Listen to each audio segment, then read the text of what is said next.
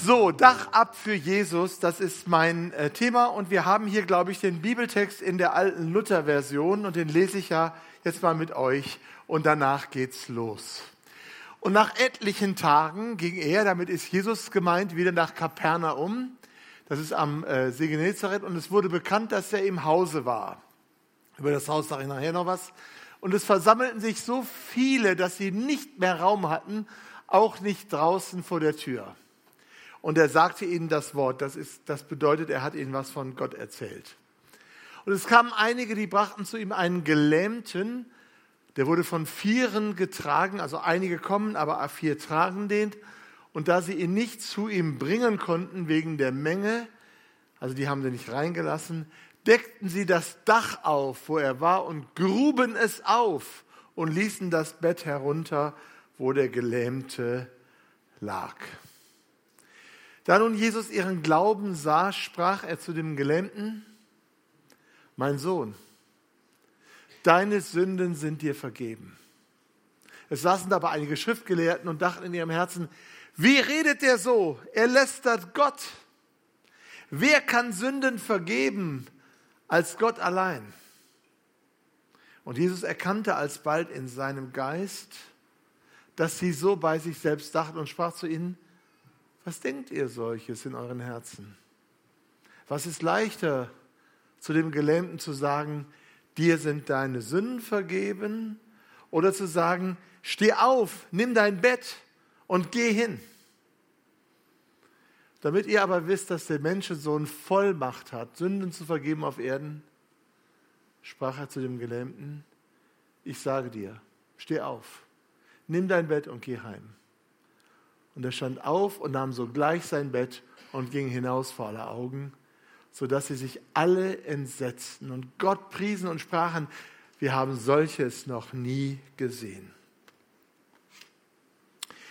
Ich war vor vielen Jahren mal im Sudan, ich war oft im Sudan. Das war noch ganz klassisch. Wir sind mit einem Nildampfer gefahren. Wir kamen irgendwie an einen Ort, Abu Hamid, keine Elektrizität, keinen Strom. Wir waren eine kleine Reisegruppe, ich war noch Student, dann war noch ein Arzt dabei, eine Krankenschwester, die lange in Ägypten gewesen war und noch ein äh, Pastor, der auch lange in Ägypten gewesen war. Die beiden konnten Arabisch, der Arzt und ich konnten kein Arabisch damals. Und wir mussten, die, die, Reise dauerte mehrere Tage. Wir waren dann in so einem kleinen äh, alten Lehmbau untergebracht mit so einer Veranda. Das hatten die Engländer noch gebaut in der Kolonialzeit. Und als die Leute rauskriegten, dass bei uns ein Arzt war und eine Krankenschwester, kamen die in Scharen an und wollten sich von uns behandeln lassen. Ich war weder Arzt noch konnte ich Arabisch. Meine Aufgabe war immer, das dreckige Nilwasser abzukochen, damit das steril ist. Das war sozusagen mein Beitrag. Und wir haben den ganzen Tag da Leute gehabt. Das war so, wir haben von morgens bis abends, bis es dunkel wurde, keine Pause gehabt. Das ging und so stelle ich mir das vor hier mit Jesus. Und als wir dann endlich fertig waren und es wurde dunkel und wir hatten dann so ein äh, Blech-Tablett äh, ähm, und da hatten wir ein paar Orangen, ein bisschen Brot und ein bisschen Käse drauf. Wir sitzen draußen in der Veranda, das ist wie gesagt Wüste, Nordsudan. Und jetzt beten wir und sagen, Herr, wir danken dir jetzt für den Tag und segne die ganzen Kranken und alles und danke für das Essen. Und wo wir Amen sagen, kommt ein Windstoß, weil ein Sandsturm kam und fegte uns die Hälfte von unserem Essen und von den Plastikbechern darunter von diesem äh, Bett. Aber das werde ich nie vergessen. Immer wenn ich diese Geschichte hier lese, die wir gerade gelesen haben, denke ich an diese Szene im Nordsudan, diese Menschenmassen, die dort zu uns kamen. Und ich habe heute diese Geschichte, die übrigens mehrmals in den Evangelien erscheint, für euch äh, mit fünf Punkten versuche ich euch nahezubringen. Normalerweise predige ich drei Punkte. In Marburg wissen die das schon, ja. Und meistens ist bei mir der erste Punkt länger als der zweite und der dritte ist noch kürzer, sodass man nicht von der Länge des ersten Punktes auf die Länge der Gesamtpredigt schließen kann, ja. Aber weil ich euch so lieb habe hier in der Matthäusgemeinde, habe ich euch heute fünf Punkte mitgebracht, ja. Das ist sozusagen ein Bonus, den ihr jetzt hier kriegt. Und der erste Punkt ist Jesus und die Massen. Es wurde ja schon gesagt oder wurde auch nicht gesagt, weiß ich nicht, dass ich mal eine eigene Bibelübersetzung versucht habe. Das heißt das Buch. Und ich lese euch jetzt nochmal die ersten Verse, die ersten Sätze nach dieser Übersetzung das Buch von mir vor. da hören wir von einem großen Andrang bei Jesus. Da heißt es, als Jesus nach einigen Tagen wieder zurück nach Kapernaum kam, erfuhren alle davon, dass er wieder dort im Hause war. Deshalb liefen dort so viele Leute zusammen, dass es nicht mehr möglich war, sich zu bewegen oder an die Tür zu gelangen. Und Jesus war dabei, ihnen Gottes Botschaft zu erklären. Wenn man mal die Chance hat, nach Israel zu fahren und dann auch nicht nur in Jerusalem oder so ist, am Toten Meer, was alles spannend ist, aber nach Kapernaum kommt, kann man dieses Originalhaus heute noch sehen. Das ist total irre weil man an wenigen Stellen im Heiligen Land wirklich an die Sache selbst kommt. Oft sind so Kirchen drüber gebaut, deswegen wundert man sich ja auch, warum Jesus in der Kirche geboren ist. Nein, der ist nicht in der Kirche geboren, sondern die haben eine Kirche da gebaut, wo er geboren ist. Ja? Aber hier in Kapernaum ist dieses Haus, dieses Haus des Petrus, beziehungsweise ganz genau gesagt der Schwiegermutter des Petrus, weil der Petrus kommt aus Bethsaida, wie ihr ja sicher alle wisst, weil ihr große Bibelkenner seid. Das ist ein paar Kilometer entfernt, ist er dahin, äh, hat eingeheiratet, seine Schwiegermutter, seine Frau hat ein Haus. Übrigens sind ja viele junge Leute, ich möchte euch einen Tipp geben, ja, was Ehe betrifft. Ja. Wenn du arm geboren bist, also für diesen Tipp, eigentlich müsste jeder mir jetzt fünf Euro geben, aber egal, ich krieg's umsonst. Wenn du arm geboren bist, kannst du nichts dafür. Wenn du arm heiratest, bist du selbst schuld. Ja? Genau, nur mal so als kleinen Tipp nebenbei. Aber auf jeden Fall, der Petrus hat zumindest in eine Familie geheiratet, die ein Haus hatten. Und dieses Haus, darum geht es. Wenn man da jetzt hin nach Kapernaum geht, dann sieht man, das ist ein kleines Haus. Es ist nicht viel größer als der vordere Teil dieser Bühne hier.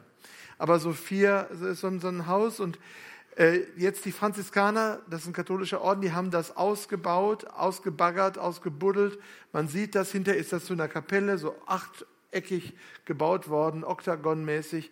Und damit die das nicht verdecken, haben die eine Art Kirche auf Stelzen darauf gebaut, auf so äh, Betonstelzen mit einem Glasboden, sodass man von oben in dieses Haus runtergucken kann.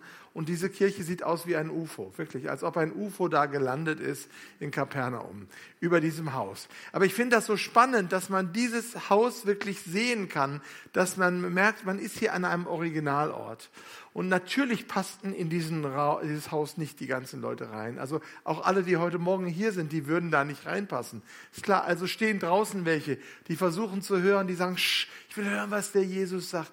Die versuchen durch die Fensterluke reinzukommen, reinzugucken und irgendwie mitzukriegen, was da innen ist.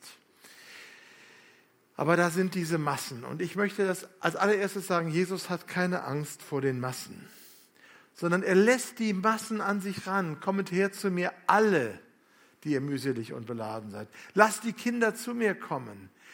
Manchmal gab es in der Kirche so, ihr seid ja viele Jüngere, aber die Älteren werden sich vielleicht daran erinnern, so die, die Ideologie der kleinen Gruppe, dass man sagte, ach, ja, ob die Kirchen jetzt voll sind oder leer, ist doch völlig egal, zwei oder drei in meinem Namen. Und außerdem auch die Kirchendistanzierte sind ja eigentlich irgendwie Christen, auch wenn sie nie in der Kirche gehen, zumindest bei äh, äh, Taufe, Beerdigung und so haben wir so und vielleicht ist das ja auch okay. Äh, Jesus hat nicht die Ideologie der kleinen Gruppe, sondern er will die vielen. Und deswegen, ja, er ist da, wo zwei oder drei zusammen sind, aber es ist nicht, schadet nicht, wenn da noch ein paar Nullen hinter zwei und drei sind. Wenn das 20 und 30, 200 und 300 oder 2000 und 3000 sind. Das ist nicht verboten. Da sagt, sagt er nicht, da bin ich nicht sondern er will uns trösten, dass wenn wir nur ein paar sind, dann ist es auch schon, ist er auch da.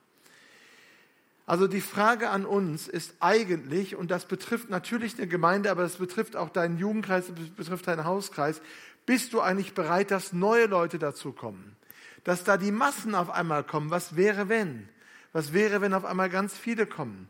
Sagen wir vielleicht, ja, das ist ja theoretisch okay, aber die sollen bitte nicht kommen. Ja, die haben so einen ganz komischen, so eine ganz komische Art oder die, die, die, die, die reden anders oder die äh, benutzen anderes Parfum, als ich es mag oder was auch immer. Aber die Frage ist, sind wir bereit? Francis Schäfer und Edith Schäfer sind vielleicht einigen bekannt, die haben früher äh, eine große Arbeit in Abri, Labri in der Schweiz gehabt, wo sie junge Leute aufgenommen haben, die so über Glaube und Denken Fragen hatten. Und in ihrem Biografie schreibt die Edith Schäfer was ganz Interessantes. Sie sagte, sie musste irgendwann sich entscheiden, ob sie wollte, dass ihr Wohnzimmerteppich immer sauber ist oder ob sie Erweckung wollte. Ja, weil wenn da jetzt die ganzen Hippies kommen und die ganzen Leute mit den ungewaschenen Füßen und dabei eher da noch einen Kaffee verkleckern äh, auf dem wo, äh, wundertollen Wohnzimmerteppich, ja, dann ist das einfach nicht mehr so schön. Aber was ist mir wichtiger? Ist mir der Teppich wichtiger oder sind mir die Leute wichtiger? Ist mir die kuschelige Gruppe wichtiger oder ist mir wichtiger, dass Massen, dass Menschen, Mengen zu Jesus kommen können? Deswegen die Frage, sind wir wirklich bereit, wenn Gott uns viele Leute schicken will? Weil die Menschen unserer Zeit, die sind offen, die sind auf der Suche. Und sie können dann Jesus sehen, wenn sie in unsere Häuser, wenn sie unsere Häuser, unsere Häuser öffnen. Ähm, ich habe äh, auch nochmal bei meinem Friseur, äh, jetzt meinem lieben arabischen Friseur, ähm, er ist, ist äh, syrisch-armenisch, also ist Christ von der, von der Herkunft, habe ihn gefragt, warst du schon mal bei einem Deutschen zu Hause? Da sagte er, nee, er war noch nie im Deutsch, bei einem Deutschen zu Hause. Geht mal auf die Straße, fragt mal irgendeinen, der aus einem anderen Land ist, ob die schon mal bei einem Deutschen zu Hause waren. Ihr werdet, ich schwöre, maximal 5 Prozent. Das geht bis in die Gemeinde. My home is my castle. Ja, da kommt mir keiner rein. Aber hier sehen wir was anderes. Wir sehen, ich bewundere die Schwiegermutter. Ich bewundere die Frau von Petrus. Ich bewundere den Petrus. Stellt euch mal vor, hier oben würde jetzt einer anfangen, ihr würde die Presslufthammer würde langsam kommen. Andreas Schröder ist unter uns und guckt mich freundlich an die ganze Zeit. Aber was, was würde er sagen? Was würden die Gemeindeältesten sagen, wenn jetzt hier mal kurz aufgebohrt werden würde, dass da jetzt einer von oben runterkommt? Ich finde das spannend, darüber weiter nachzudenken. Dach ab für Jesus. Sind wir bereit, dass unsere Dächer abgedeckt werden, dass unsere Teppiche schmutzig werden, dass unsere, unsere Autos vielleicht nicht mehr so toll aussehen, weil da irgendjemand äh, mitgefahren ist. Wir hatten eine Zeit lang, äh, da haben wir unsere, ja, machen wir immer noch, unsere Autos immer ausgeliehen und wir hatten immer nur Beulen, immer nur Beulen. Aber die haben nicht wir gefahren, sondern unsere Praktikanten. Die haben unsere, in unser Auto unsere Beulen gefahren. Ja? Aber wir haben das Auto dem Herrn auf dem Altar hingegeben und haben gesagt, was ist jetzt wichtiger? Dass unser Auto unversehrt aussieht oder ist es wichtiger, dass die Arbeit läuft? Vielleicht ist dir Auto und Teppich alles egal, aber deine Gitarre, da kommt keiner ran. Oder dein Smartphone, da kommt keiner ran. Ja, unsere Götter sind ja unterschiedlich. Ich weiß nicht, was deine Sachen sind. Dach ab für Jesus. Ich finde das total spannend, darüber nachzudenken. Was lerne ich daraus? Ein Ja zu den Menschen, die zu uns kommen wollen. Raum machen für viele. Und dann zweitens, wie gesagt, die anderen Punkte werden nicht alle so lang wie der erste und der zweite und der dritte und der vierte. der, äh, genau. Der zweite Punkt, Jesus und die Freunde. Also wir schauen jetzt von den Massen weg zu dieser kleinen Gruppe, die da ankommt, etwas verspätet. Kam eine Gruppe von Männern herbei, ich lese es nochmal nach der Bibelsetzung das Buch. Vier von ihnen trugen einen Mann, der gelähmt war. Also es war eine Gruppe, vier davon tragen. Aufgrund der dicht gedrängten Menschenmenge konnten sie ihn nicht in die Nähe von Jesus bringen. Da deckten sie das Dach ab, wo er war, und ließen durch diese Stelle die Trage hinunter, auf der der Gelähmte lag. Das war jetzt eine Gruppe, denen war dieser Mann wichtig. Sie handelten total zielstrebig. Und offenbar hatten sie diesen Gedanken, wenn wir den nur in die Nähe von Jesus kriegen, dann passiert irgendwie was Cooles. Dann wird ein Wunder passieren oder irgendwas oder Jesus macht was. Sie vertrauten irgendwie auf Jesus, auf seine Kraft, auf sein Interesse, auf seine Hilfe. Woher sie dieses Vertrauen hatten, wird nicht erzählt. Aber ich finde es großartig, was diese Leute tun. Dass ihnen der Gelähmte nicht egal ist. Sie hätten ja auch sagen können, du bleibst zu Hause, wir gucken uns den Jesus an und wir erzählen dir hinterher, wie es war. Ja? Aber nein, die sagen, du musst mit, ob du willst oder nicht. Wir schleppen dich zu Jesus. Sie setzten sich ein. Und das ist eine Anfrage an mich und an uns als Christen. Diese Frage nach dem Einsatz für, Jesus, für Menschen, die eine Berührung mit Jesus brauchen. Und dann heißt es, dass Jesus auf diese vier Freunde plus die anderen, deren Zahl wir nicht wissen, die da mitkamen, reagiert. Da heißt es, Jesus nahm ihr Vertrauen wahr. Weil diese Männer, das kann ich jetzt geistlich nicht erklären, theologisch auch nicht erklären, eigentlich muss der doch Glauben haben, aber die haben jetzt Glauben für den. Das heißt, als Jesus ihren Glauben sah, als er ihr Vertrauen wahrnahm, da spricht er zu dem Kranken. Und die Frage, die für mich daraus kommt, ist, wollen wir nur Jesus für uns oder sind wir bereit, unsere Bekannten, unsere Freunde herbeizuschleppen, damit sie eine Berührung mit Jesus haben? Ich bin ja auch Vorsitzender von ProChrist und wir machen seit vielen Jahren diese Evangelisation, früher mit Ulrich Pazani, jetzt mit anderen Teams. Und theoretisch wollen alle oder viele Christen, dass andere Menschen zum Glauben an Jesus kommen. Aber ich habe das schon erlebt, auch missionarische Veranstaltungen andere als ProChrist. Da sind jeden Abend die ganzen Christen da, da freue ich mich ja. Ihr seid ja wertvoll. Und dann sitzen die da und beurteilen, ob die Predigt gut genug ist, damit jemand dadurch zum Glauben kommt. Ja, aber bitte hör doch jetzt einfach mal auf zu beurteilen. Wir haben noch drei Abende, ja? Bring doch mal morgen einen mit. Und dann sehen wir es. Wir sind oft so, Jesus für mich, aber es gibt Nachbarn, es gibt Menschen um uns herum und wir haben es gerade schon gesagt, jeder von uns hat einen Raum der Begegnung mit anderen. Es fängt bei der Verkäuferin oder dem Verkäufer bei Aldi oder Rewe oder wo auch immer an. Das geht über den, mit dem du zusammen in der Straßenbahn sitzt. Das geht zu dem, mit, zu deinem Friseur, ja, der vielleicht noch nie erlebt hat, dass irgendeiner sagt, ich bin Christ und ich glaube an Jesus, finde das cool. Und die Matthäus-Gemeinde ist übrigens die beste Gemeinde in Bremen. Da gehe ich immer hin um 12 Uhr, da kann ich wenigstens ausschlafen. Ja, du musst ja nicht schon den ganzen Heilsplan von A bis Z erklären aber du musst irgendwie eine Berührung bringen, dass Leute in Verbindung mit Jesus kommen. Dann drittens Jesus und der Einzelne. Jetzt wird es ein bisschen persönlicher. Da heißt es, Jesus nahm ihr Vertrauen wahr und sagte darauf zu dem gelähmten Mann, und jetzt hör zu, Kind, deine Schuld ist von dir genommen. Luther sagt, mein Sohn, aber ich habe im Griechischen nachgeschaut, da steht wirklich Kind. Kind. Das ist ein erwachsener Mann und Jesus sagt zu dem Kind. Das ist ganz erstaunlich. Ich meine, in auch älteren Menschen wie mir steht immer noch das Kind drin, ja. Wenn es so Kinderspiele gibt, auf einmal bin ich auf dem Boden und spiele mit Dreijährigen und ich habe wahrscheinlich mehr Spaß als die, ja, weil ich denen immer die Bauklötze wegnehme, ja. Aber indem Jesus das sagt, spricht er ja eine Beziehung aus. Er sagt, Kind, ich sehe dich, ich kenne dich. Ich kenne nicht nur deine äußere Hülle, ich kenne dich, dein Inneres, deine Persönlichkeit, ich kenne deine Lebensgeschichte. Ich sehe dich und ich spreche dich an. Du und ich, wir gehören zusammen. Und dann sagt er was ganz Erstaunliches, deine Schuld ist von dir genommen. Hä? der war doch nicht wegen dem Thema Schuld bei Jesus. Das war doch keine Beichte, oder? Sondern der war doch hingeschleppt worden, weil er gelähmter war. Ist doch offensichtlich. Aber Jesus schaut tiefer als das Offensichtliche und sagt, deine Schuld. Jetzt bin ich ein sehr neugieriger Mensch und ich würde sehr gerne wissen, welche Schuld das im Einzelnen war. Ja? An dass meine Schuld, dass du die weißt, das möchte ich nicht so gerne haben. Ja, das ist meine Privatsache.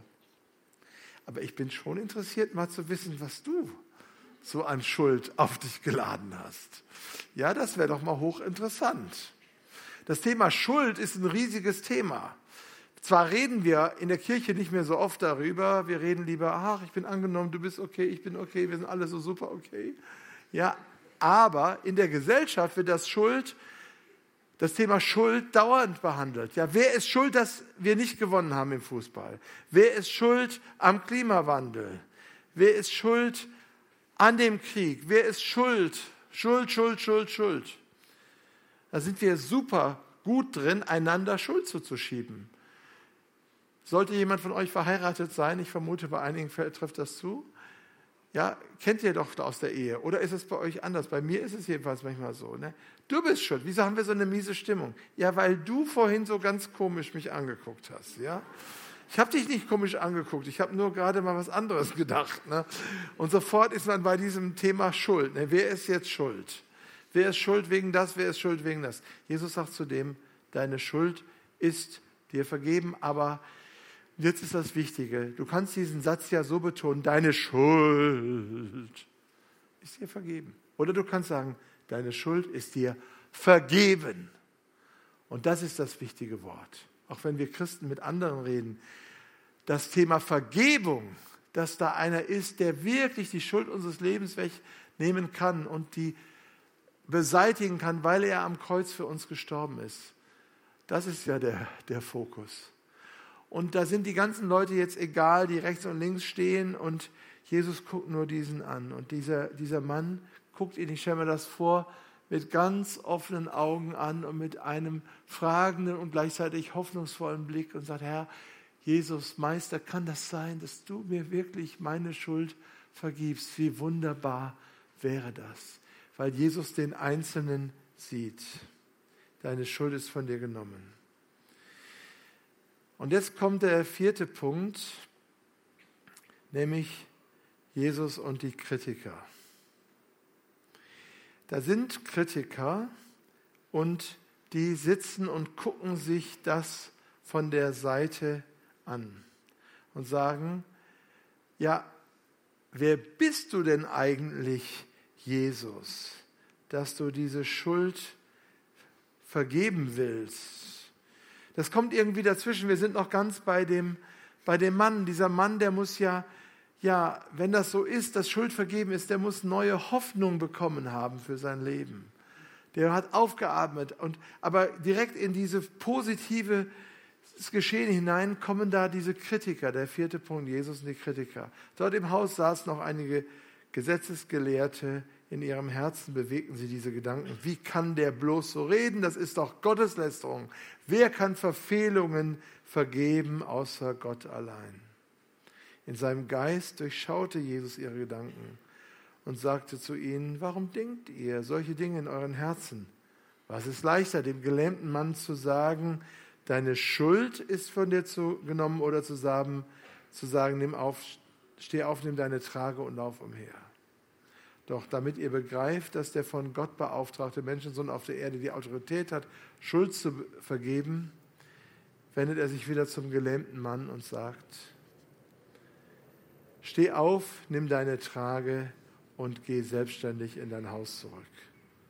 Ohne zu zögern stand der Mann auf, nahm seine Trage und ging vor den Augen aller Anwesenden aus dem Hause hinaus.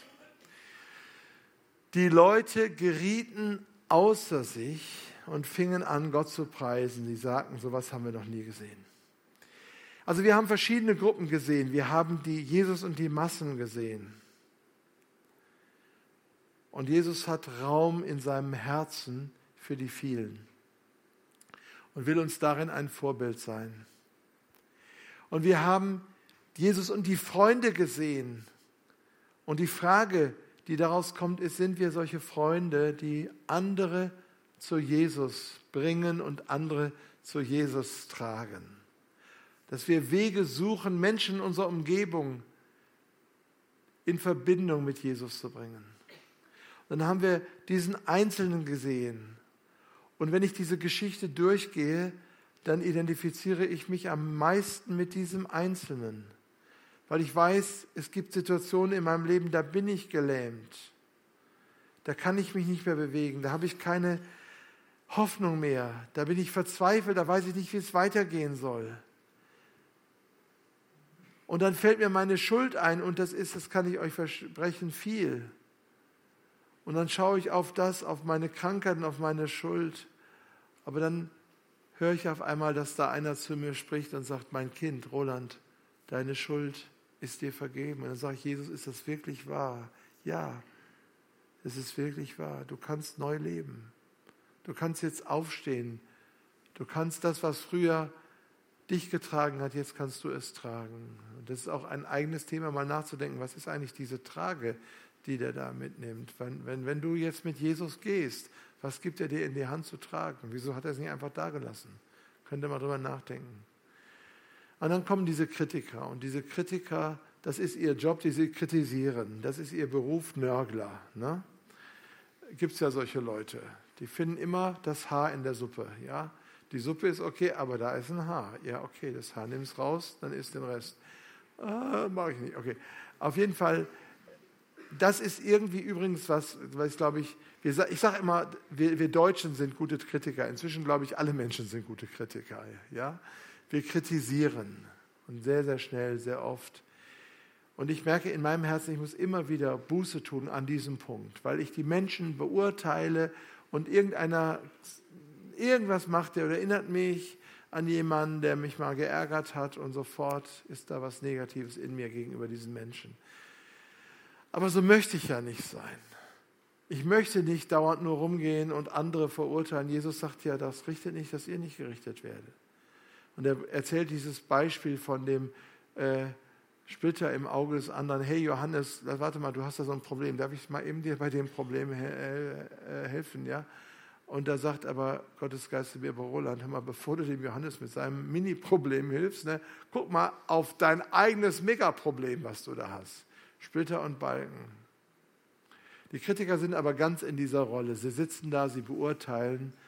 Und leider sind wir manchmal in der Gemeinde auch so, dass unser, Haupt, äh, unser Hauptthema äh, ist, zu beurteilen. Äh, aber damit kommen wir nicht weiter und damit werden wir nicht froh und die anderen auch nicht.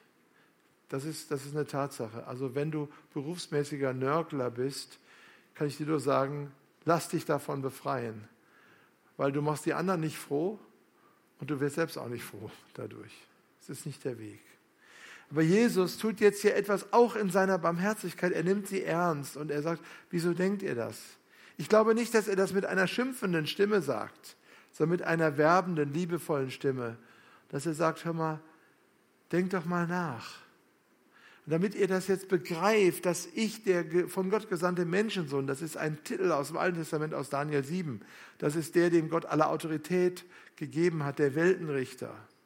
Dass ich als Menschensohn, als von Gott gesandter, die Autorität habe, Schuld zu vergeben, tue ich jetzt das Leichtere. Es ist das Leichtere. Weil die Schuld konnte Jesus nur vergeben, weil er am Kreuz dafür geblutet ist. Und das war das Schwerere. Die Kranken hat er geheilt durch den Geist Gottes, das war das Leichtere. Beides sind riesige Wunder. Beides kann nur er, der Menschensohn, Jesus. Aber damit ihr begreift, dass ich das kann und darf und die Vollmacht habe. Und dann wendet er sich ab, weil dann geht es aber jetzt auch nicht um eine Show, sondern es geht um diesen Mann und es geht darum, dass die Menschen begreifen, wer er Jesus ist. Weil die Wunder der Bibel, das sind eigentlich nur Zeichen auf Jesus, so bezeichnet Johannes in seinem Evangelium alle Wunder, dass ihr begreift, wer Jesus ist und dass ihr begreift, welche Liebe Gott hat zu jedem Einzelnen. Schaut er diesen Mann wieder an, stehe auf und dann heißt es, ohne zu zögern oder nach Luther alsbald, ohne zu zögern, stand der Mann auf und ging raus. Das ist unglaublich. Und auf einmal ist Platz da durchzugehen, obwohl vorher kein Platz war reinzukommen, ist jetzt Platz rauszugehen. Und die Leute sind völlig außer sich und sagen, so was haben wir noch nie gesehen. Wenn wir jetzt so ein Bibliodrama machen würden, also so die Bibel nachspielen würden miteinander, ja, dann würde ich das die spannendste Stelle jetzt finden, ja, wo alle außer sich sind. Da könnt ihr mal alle kurz außer euch sein. Nee, müsst ihr nicht, müsst ihr nicht. Ne? Ich weiß nicht, ob das erlaubt ist hier, aber egal. Ja, stellt euch das mal vor. Die sind total ausgerastet. Das macht man normalerweise nur im Stadion nicht in der Kirche. Ja, aber die sind absolut ausgerastet, weil sie ein Wunder von Jesus gesehen haben. Und wenn du Wunder erlebst, dann rastest du auch ab und zu aus. Und ich habe es ab und zu erlebt, dass ich ausgerastet bin. Nicht nur, weil ich mich irgendwas geärgert habe oder weil im Stadion meine Lieblingsmannschaft MSV Duisburg schon wieder verloren hat, sondern weil Jesus etwas getan hat, etwas Wunderbares. Die Leute geraten außer sich. Kein Wunder, dass sie außer sich geraten wegen dieses Wunders. So etwas haben wir noch nie gesehen. Und jetzt ganz am Ende, Jesus und du. Das ist die Frage, die sich aus dieser spannenden Geschichte ergibt. Wo bist du eigentlich? Wie ist das mit dir und Jesus? Bist du einer in der Masse, der mal was mitbekommen will? Du sitzt irgendwo am Rande, du guckst dir das alles an. Das ist ja schon mal gut, dass du da bist. Ja, herzlichen Glückwunsch. Ist besser, als wenn du nicht da wärst. Ist das deine Situation? Dann check das aus mit Jesus. Das ist ja schon mal Anfang. Bist du einer der Freunde, der ein Anliegen hat für andere, sie zu Jesus zu bringen? Das wünsche ich dir. Bist du vielleicht dieser Mann selbst, verzweifelt am Ende mit einer großen Frage, kann Gott mich noch lieb haben? Kann er mir das auch noch vergeben? Ich bin so dankbar, dass er zu dir und zu mir sagt, mein Sohn, meine Tochter, mein Kind, deine Schuld ist vergeben, steh auf, du kannst wieder gehen, du kannst feste Schritte tun. Bist du einer der Kritiker, dann sage ich, komm schnell von diesem Kritikbank, von dieser Kritikbank zurück. Jesus und du, Herr, wir danken dir, dass du uns begegnest in deinem Wort, dass du uns in deinem Geist begegnest und dass du zu uns sprichst, ganz persönlich. Deine Schuld ist vergeben. Steh auf und geh. Und jetzt hilf uns, Herr, dass wir nicht nur selbst für uns das nehmen, sondern dass wir wie diese Freunde andere zu dir schleppen, damit auch sie Heil und Vergebung und Erlösung erfahren. Das beten wir in deinem Namen. Amen.